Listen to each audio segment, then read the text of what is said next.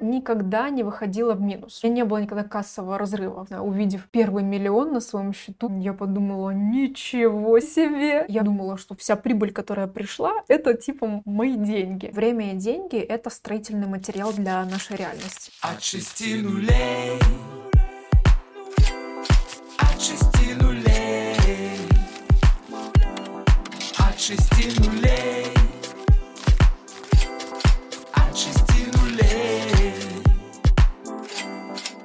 шести нулей. Всем привет! Вы слушаете новый выпуск подкаста медиапортала iSpace.news от 6 нулей. Я, его ведущая Екатерина Гончарова, инвестор и эксперт по личным финансам, беседую с яркими людьми разных профессий про финансовую грамотность и умение распределять личные ресурсы. Наш гость в этом выпуске Анна Всехсвятская, предпринимательница и эксперт по тайм-менеджменту. Анна – создательница методологии Time Balance и Академии женского тайм-менеджмента «Время в порядке». Анна научила десятки тысяч девушек все успевать и построила бизнес с оборотом в десятки миллионов рублей. Специалистка по личной эффективности, популярный инстаблогер, более 450 тысяч подписчиков у Анны, бизнес-вумен, путешественница и мама троих детей.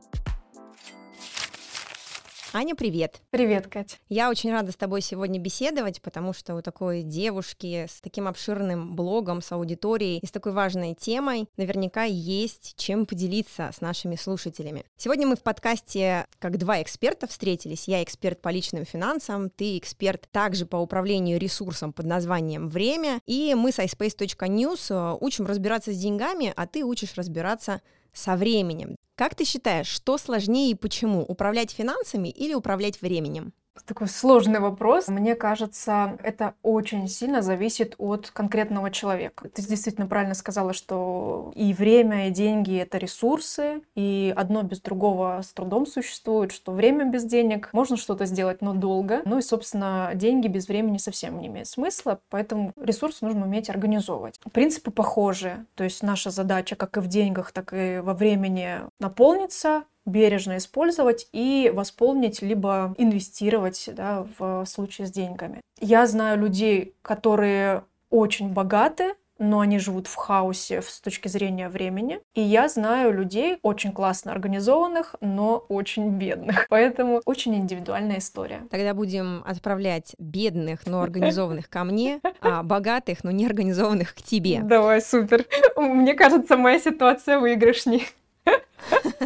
Ты знаешь, я думаю, что твои слова, они подтверждают, что время и деньги имеют абсолютно точную ярко выраженную взаимосвязь, но так как у нас все-таки подкаст больше про деньги, у предпринимателей с ними всегда особые отношения. И есть даже такая аксиома, что бизнес должен приносить деньги, иначе это не бизнес. Какой у тебя опыт? Насколько деньги для тебя были целью или инструментом по жизни? Я абсолютно согласна. Я тот человек, который реально начал строить бизнес э, порядка 11 или 12 лет назад, когда мне было 23 года. И я это делала с четким пониманием, что я выстраиваю систему, которая должна печатать деньги. Первым импульсом был интерес. То есть я всегда исходила из того, что я не собираюсь просто зарабатывать деньги, а бы на чем. Всегда это была какая-то идея, которая меня зажигала, но второй приоритет, естественно, был монетизировать эту мою страсть. И у меня это всегда хорошо получалось. Круто. А скажи, пожалуйста, было ли у тебя такое, что ты понимала, что деньги, они приходят еще и по ходу создания, то есть какие-то неожиданные. Ты не думала, что отсюда или оттуда пойдут деньги, а они приходили, и был какой-то приятный бонус и неконтролируемый поток. Было ли такое маленькое чудо?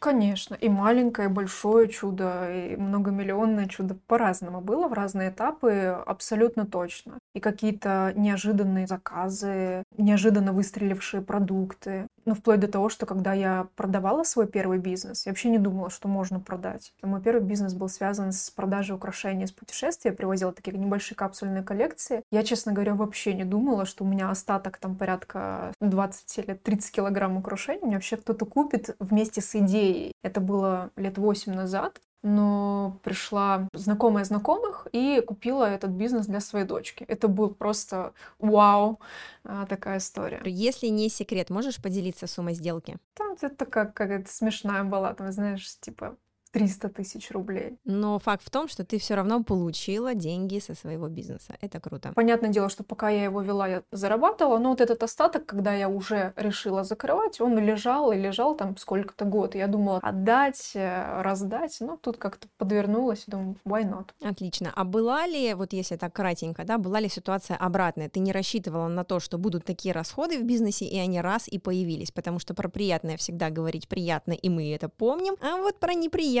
когда денежки улетают, как сквозь пальцы песочек просачиваются. Были ли такие нюансы, негативный такой опыт, и как ты это переживала? Конечно, был, естественно. Бизнес у меня давно существует, поэтому были всякие времена. Наверное, самые большие такие траты, они всегда связаны с какой-то разработкой, с внедрением каких-то там, не знаю, CRM-систем, Power BI, там сложной аналитики. Это всегда для меня такая, я, я знаю, когда мы туда идем, это просто черная дыра для денег, это всегда, это как ремонт, всегда будет раза в два-три дороже, чем ты рассчитывал.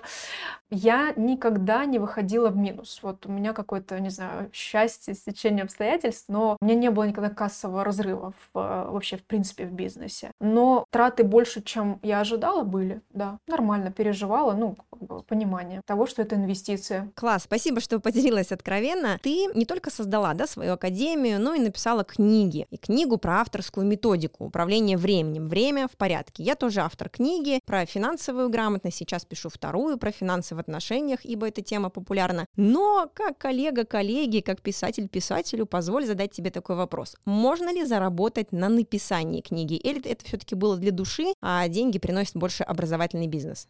Смотри, я а, никогда не расценивала книгу как способ заработка. Книга — это один из важных шагов в популяризации личного бренда и популяризации методики. И цель лишь одна. То есть прямых денег, вот так, чтобы потребитель купил книжку и я на этом разбогатела, нет. Но за счет популяризации бренда, за счет того, что это очень большая прибавка к узнаваемости, конечно, я за счет этого в дальнейшем буду зарабатывать и уже зарабатываю больше. То есть это статусная вещь. Стоит ли кому-то написать книгу, чтобы на этом зарабатывать много? Если это будет бестселлер, можно на этом заработать. Ну, то есть, условно, там, как я сейчас вижу, от 50 тысяч экземпляров и с хорошими выторгованными условиями у издательства. Это относительно небольшие деньги с условием того, что ты тратишь достаточно много времени. Плюс э, я знаю, что некоторые мои коллеги, которые перевели на английский и популяризировали свои книги в мировом масштабе, там другие деньги, но опять-таки больше за счет контрактов. Контракты с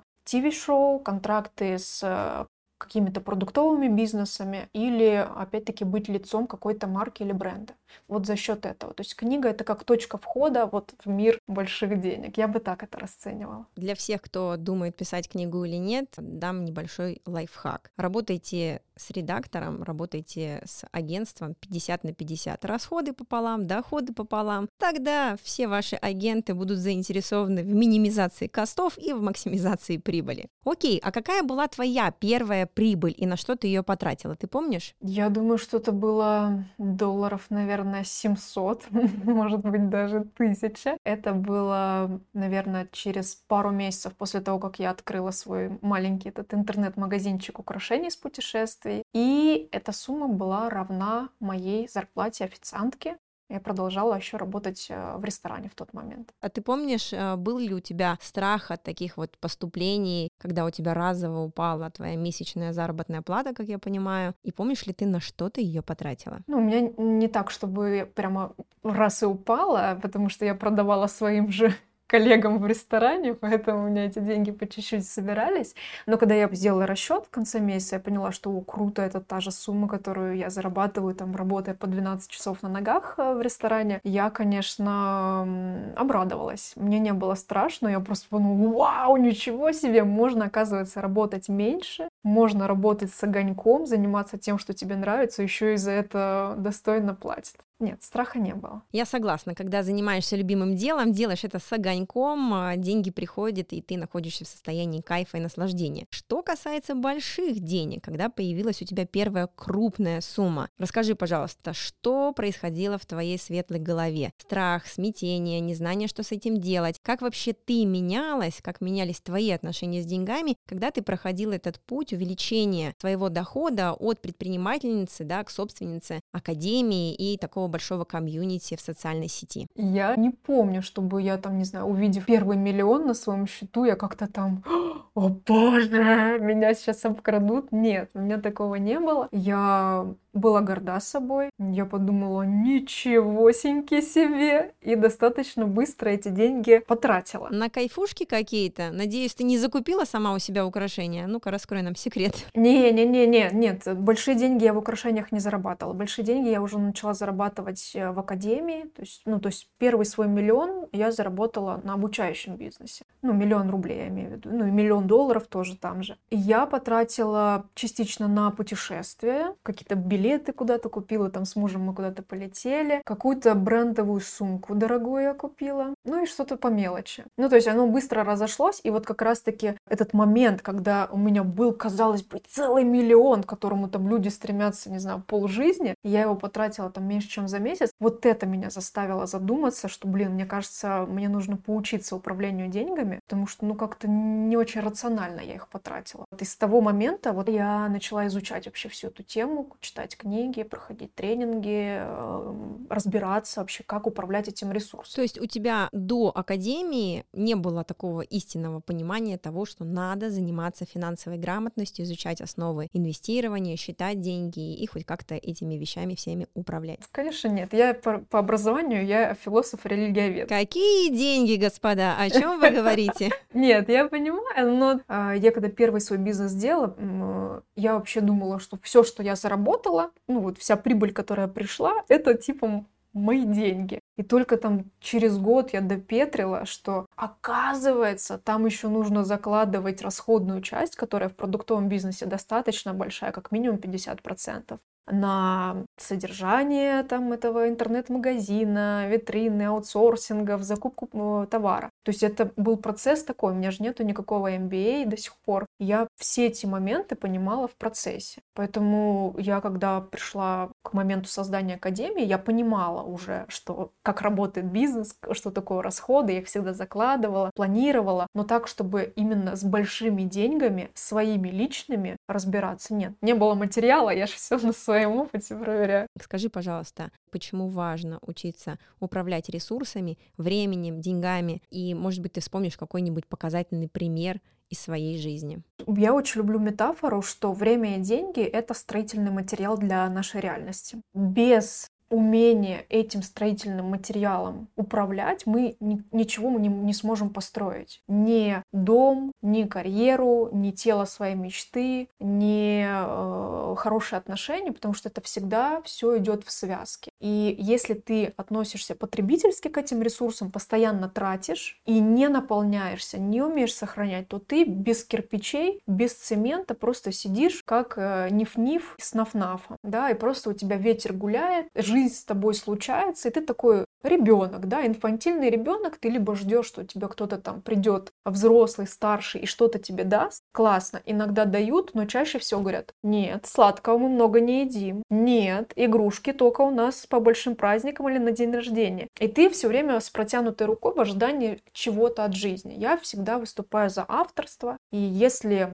ну, ты зрелый человек не только по паспорту, но и внутренне, то твоя задача подружиться с этими ресурсами и стать, наконец-таки, автором, уметь строить, иначе никак. Классно, спасибо тебе за совет и за такую мощную, мне кажется, энергетическую обратную связь. Скажи, пожалуйста, вот ты упомянула, что когда у тебя появились большие деньги, ты поняла, что ими надо управлять, и начала изучать финансовую грамотность, читать книги, проходить курсы и погружаться в эту тему. Как ты сейчас оцениваешь свой уровень финансовой грамотности от единички до десяти? Ну, мне кажется, смело на девяточку можно оценить. То есть ты себя чувствуешь уверенно в отношениях с деньгами? Комфортно. Или есть что-то, чего тебе не хватает? Почему не 10? Ну, может быть, чуть-чуть бы я копнула глубже в тему инвестиций. То есть у меня есть достаточно много каналов туда, куда я инвестирую, но я вижу, что есть области, которые можно было бы еще подтянуть и туда вложиться с большим приростом. Но я в процессе. То есть я люблю, когда есть путь.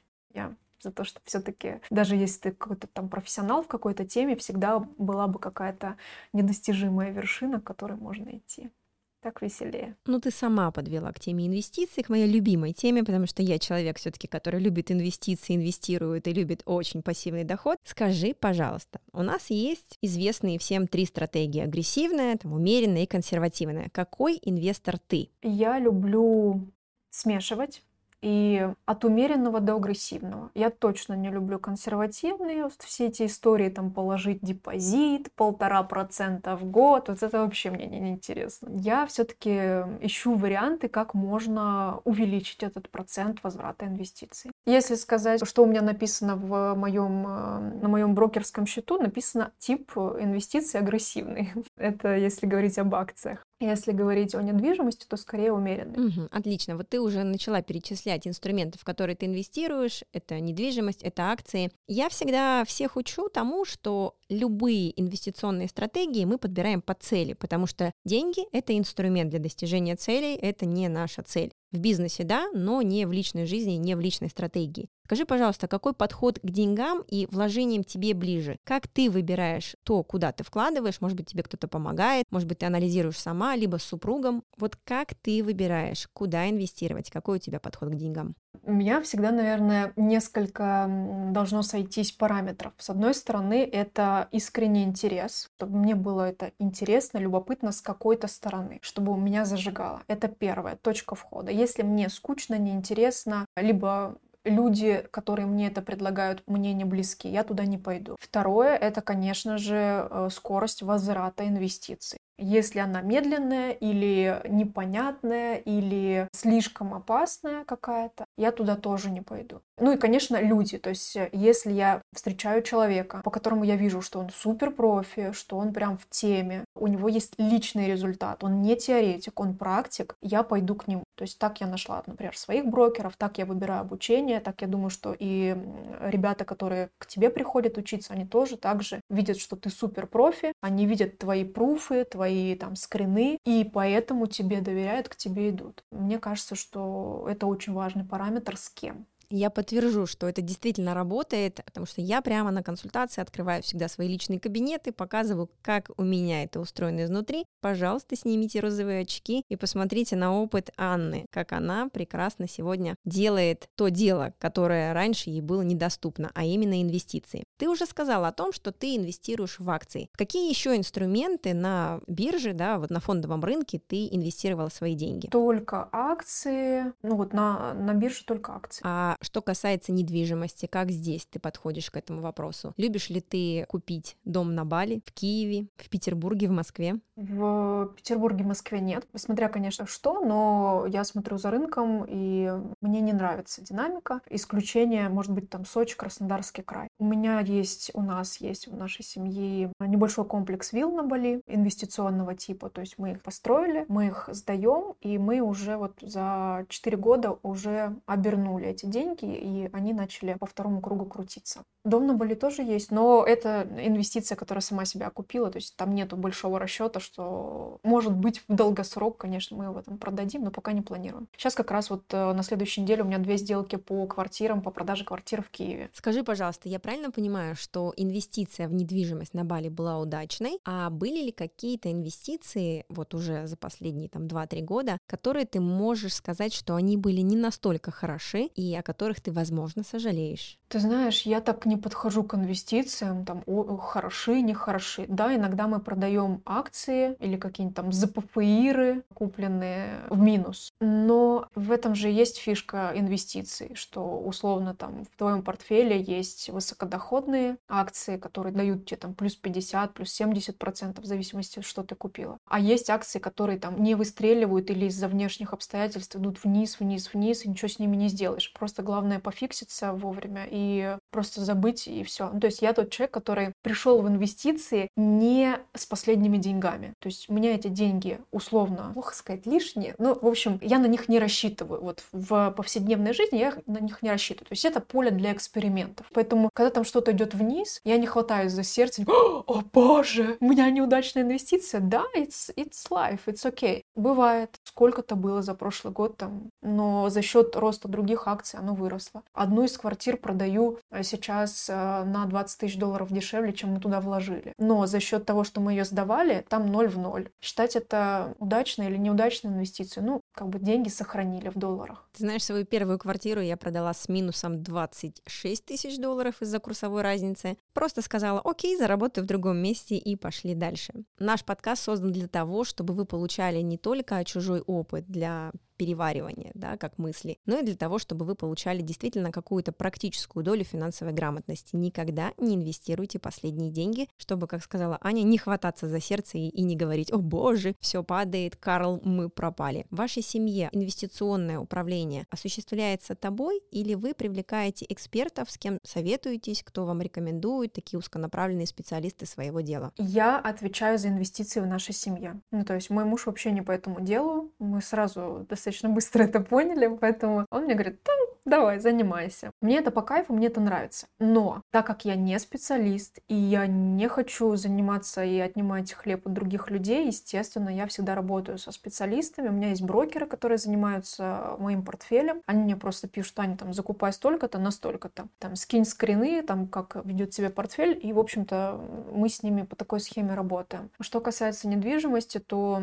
ну, так как ее относительно у нас немного, то на Бали мы сами принимали решение, мы смотрели плюс-минус на рынок, как это окупать, но опять-таки, если бы это был единственный наш источник дохода, то в пандемию мы бы так нехило бы влетели, потому что Бали закрыт до сих пор, и у моего мужа отличная интуиция. В момент, когда я сказала, мы сначала сдавали эти виллы на долгий срок, и примерно за месяц или за два до пандемии я сказала, слушай, давай начнем посуточно сдавать, потому что ну, это может быть гораздо выгоднее. Он говорит, слушай, столько, столько времени, столько сил это занимает, давай лучше вложимся там свой бизнес, и пусть это стоит как стоит. И мы эти виллы, там так до сих пор живут те люди, которые заселились до пандемии, мы как-то не просели сильно в том плане. Короче, в акциях брокеры, в недвижимости мы сами как-то справляемся. Я сейчас слышу от тебя, что есть такие два больших куска. Это Три. фондовый рынок и недвижимость. Но сейчас есть и третий хайповый бизнес. Что в третьем? Ну, даже четыре. Мы диверсифицировались по полной, на самом деле. Мой муж занимается сетевым бизнесом. Я занимаюсь онлайн-бизнесом, обучение. Получается, продаются акции и недвижимость. Вот четыре источника основные. Аня, я буду дотошной ведущей сегодня. Где крипта? Где агрессивный портфель? Крипты вообще нету. Вот я тебе говорю, что это вот та область, на которую я смотрю, поглядываю, там всякие эфиры, тра-та-та. Биткоин, кстати, мы продали биткоин еще там, не знаю, несколько лет назад, на нем заработали в... Короче, мы купили за 2, продали за 20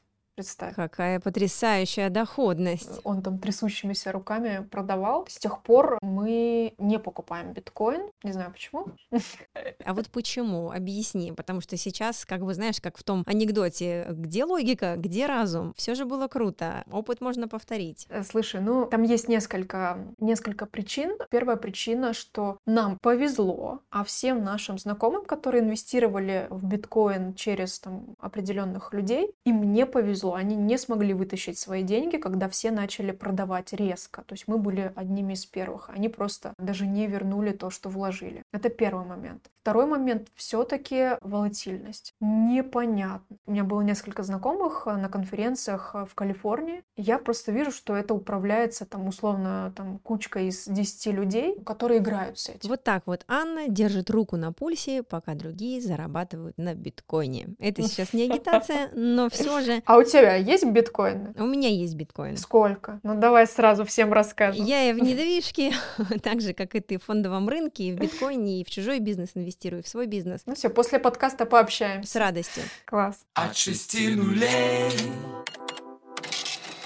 В рамках нашего подкаста мы делимся интересными и полезными статьями, размещенными на ispace.news. Какие из своих мыслей легко превратить в хрустящие денежные купюры? Учитесь этому у современных инфлюенсеров. Подробности в материале «Блог с ними» сайта ispace.news. Шелест страниц уходит в историю? Не торопитесь с выводами. Переходите в раздел бизнес-сайта ispace.news и узнайте о том, в каких странах сегодня книжный бум. За некоторыми виртуальными монетами сейчас вообще ничего не стоит, кроме желания группы людей купить их по неведомым причинам. О прошлом и будущем денег читайте в материале «От ракушки до биткоина» на сайте ispace.news. Ссылки на эти материалы смотрите в описании к эпизоду. От шести нулей. Хочется поговорить о планах. Что у тебя в планах? Есть ли у тебя задача зарабатывать только на пассивном доходе и, может быть, мечта дойти до состояния, когда пассивный доход будет капать и в месяц приносить такую сумму денег, которая будет закрывать все твои потребности, как говорит Киосаки, выйти из крысиных бегов и э, чудненьким образом уйти из операционных процессов, оставить, может быть, академию, чтобы ею кто-то управлял, а самой наслаждаться жизнью и греть свои плечики, потому что я вижу сейчас свои плечики именно там на каких-то блинезийских, индонезийских берегах. Мне вот эта идея, что я там лежу с коктейлем на пляже и ничего не делаю, она, я ее прожила. У меня в этом месте не болит. Я грела, полежала месяц, больше не смогла. Есть же вот такая вот э, всенародная мечта, что я вот буду ничего не делать, лежать на пляже, пить кокос. Не, вообще скучнятина ужас. Поэтому у меня нету такой прямо задачи выйти из сложного бизнеса, из операционки, наконец наконец-таки расслабиться. Нет, я так построила свой бизнес, что как раз-таки являюсь специалистом по личной эффективности, что у меня все процессы организованы, я там работаю по 3-4 часа в день, у меня большая команда в академии, там 30 человек плюс, еще там 20 подрядчиков. Ну, то есть я кайфую. Мне в радость, и э, у меня нет задачи убежать, убежать от бизнеса. Но при этом у меня есть задача еще больше расслабиться, ну, когда у тебя есть реально полностью остаточный доход, который перекрывает все нужды, это классно. Мы посчитали с мужем, сколько на нашу семью большую, у меня трое детей еще вдобавок, сколько нам нужно денег. И вышло, что нам нужен э, капитал, который будет работать э, как минимум 10 миллионов долларов.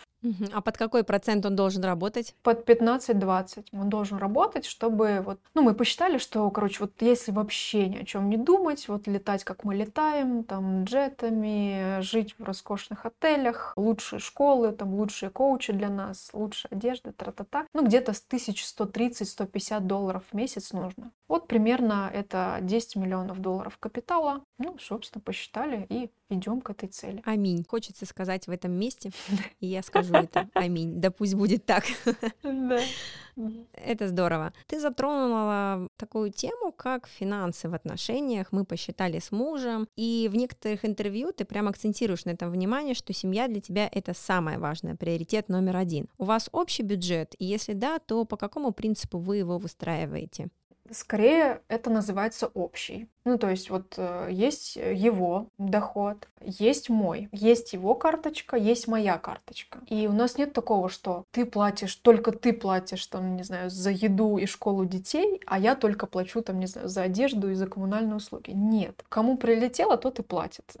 Кому чаще прилетает? Скажи, Анечка, открой секрет. Ты знаешь, это все очень... Во-первых, это зависит, э, ну, потому что иногда в моем бизнесе бывают супер взлеты, когда, не знаю, мой доход в пять раз больше его. А иногда наоборот. В его бизнесе бывают взлеты, когда его доход в 10 раз больше, чем мой. Поэтому, во-первых, от, э, в принципе, от этапов, да, в нашей жизни это зависит. А во-вторых, ну, не знаю, вот, например, сейчас он в Мексике и прилетает больше мне, потому что я здесь и всем плачу, и там за все отвечаю. Как как-то, ты знаешь, не делили мы прям вот ровненько, скорее интуитивно. Это здорово. То есть такая интуитивная история, поддержка друг друга. Интуитивно, да.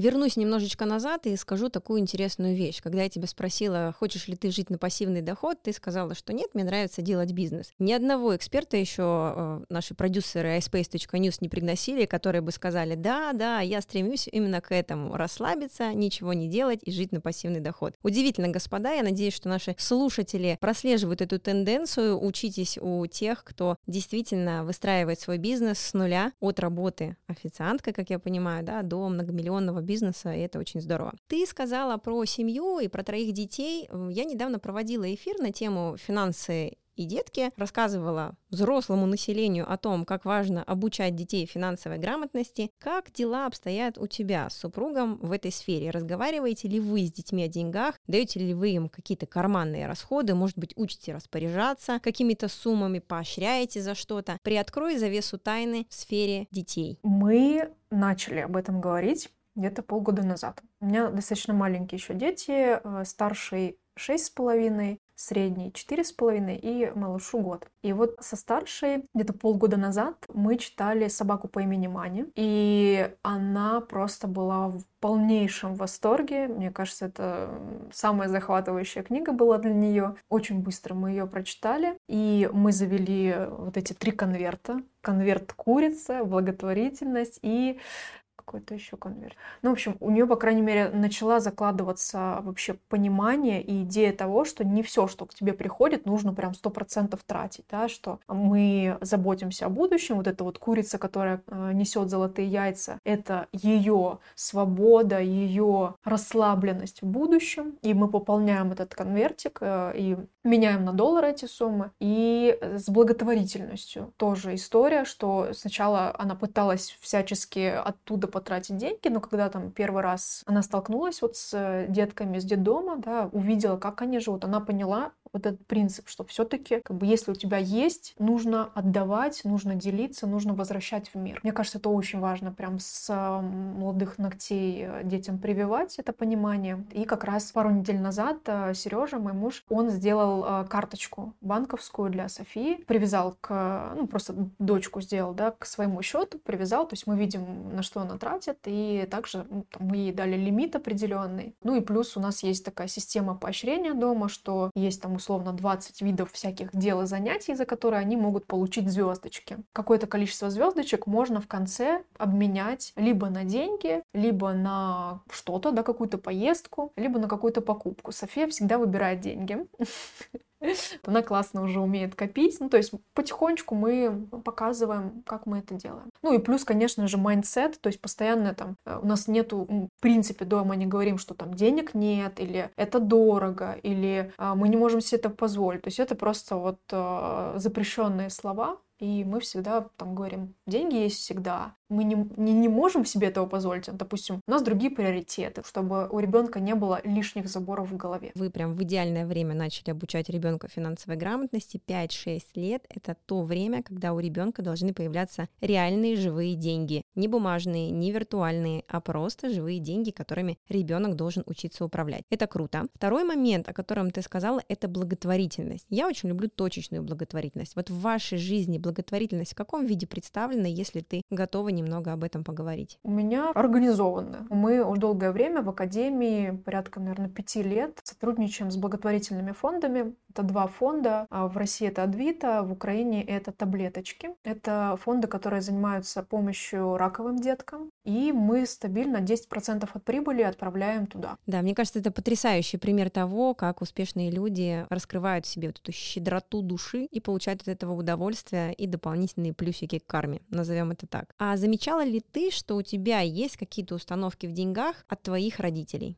Конечно. Ну, я когда пришла вообще в тему денег, я накопала там штук 15-20 того, что, ну, естественно, я это не называла установками, но я просто это слышала от э, и родителей, и от окружения, и до сих пор там что-то слышу. И, конечно, это приходилось все вскрывать, демонтировать, ставить новые и по-другому смотреть, относиться к этому ресурсу. Мне кажется, у всех они есть. Скажи, пожалуйста, есть ли у тебя какой-то такой лайфхак или практический совет нашим дорогим слушателям, слушателям о том, как можно бороться с финансовыми установками. А, маленькими шажочками, да, например, есть слова-маркеры, да, если человек говорит, «Э, я не могу себе этого позволить. Это значит, что деньги есть по факту, но позволения их вот на это конкретно потратить нет. Я всегда, если у меня вдруг всплывают, ну блин, ну очень как-то дорого или там, ну не могу себе позволить, я говорю, окей, давай попробуем. Ну, то есть не нужно покупать э, эту дорогущую машину. Давай возьмем ее просто на один день покататься и просто почувствовать, есть ли разница между там, не знаю, Рено Логан и Порш Каеном.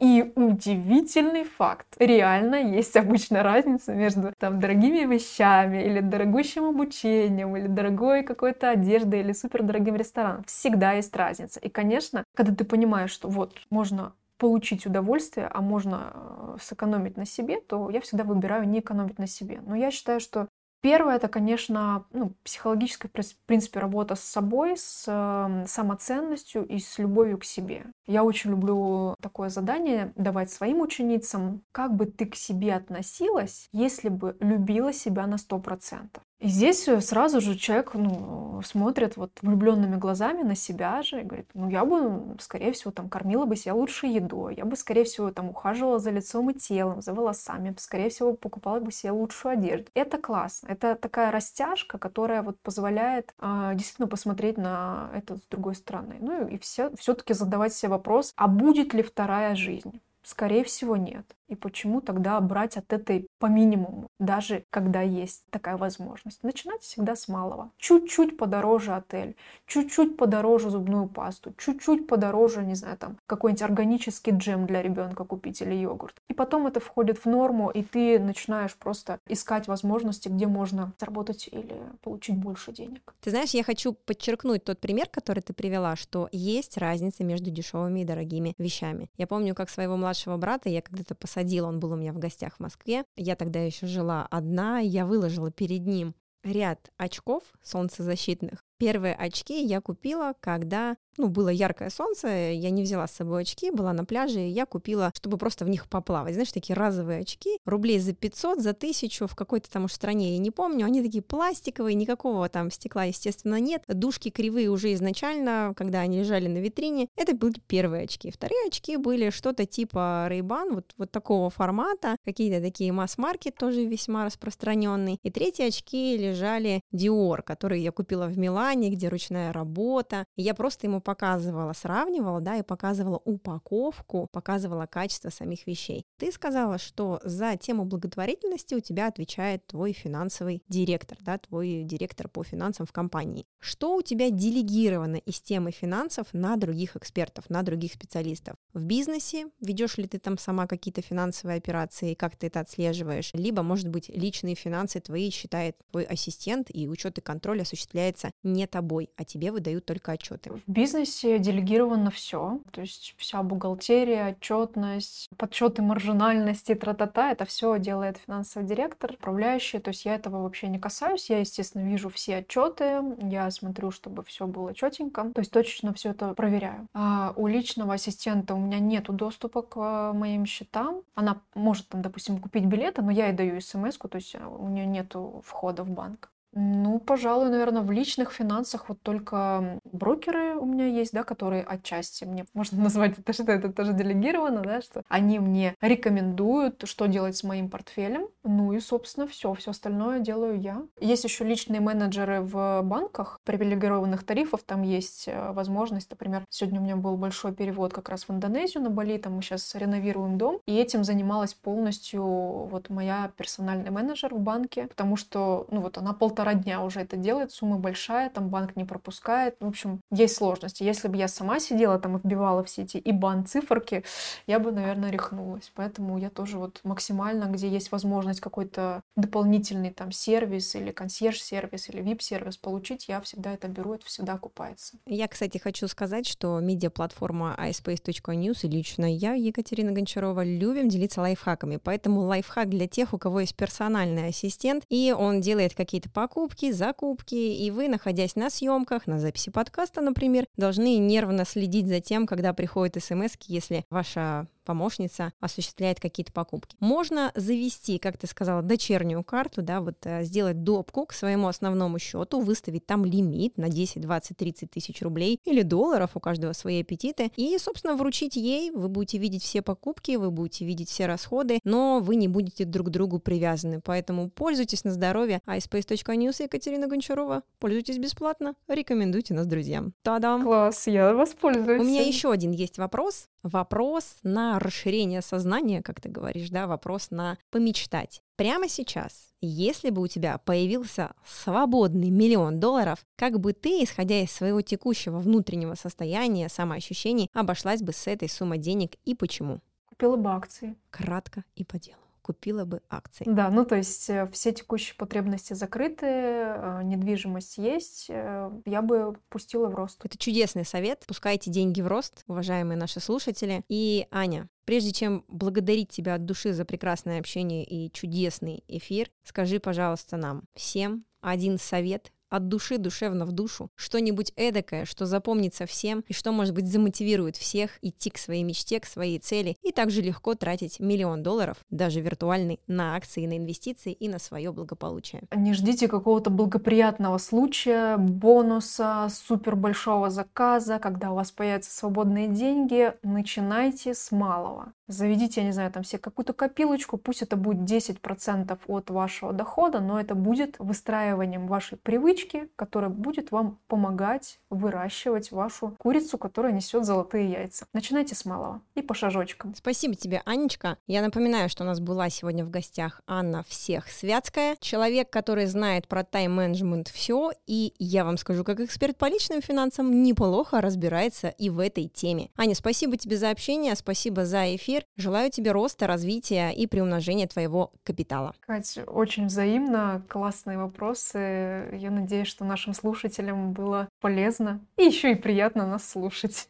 Я уверена. Спасибо большое и до новых встреч. Вы прослушали новый эпизод подкаста от 6 нулей медиапортала iSpace.news. Почитать чуть больше о новостях из мира финансов и полезных лайфхаков вы всегда можете на нашем сайте – Ссылки на него будут в описании к подкасту. А я, его ведущая Екатерина Гончарова, прощаюсь с вами. До новых встреч!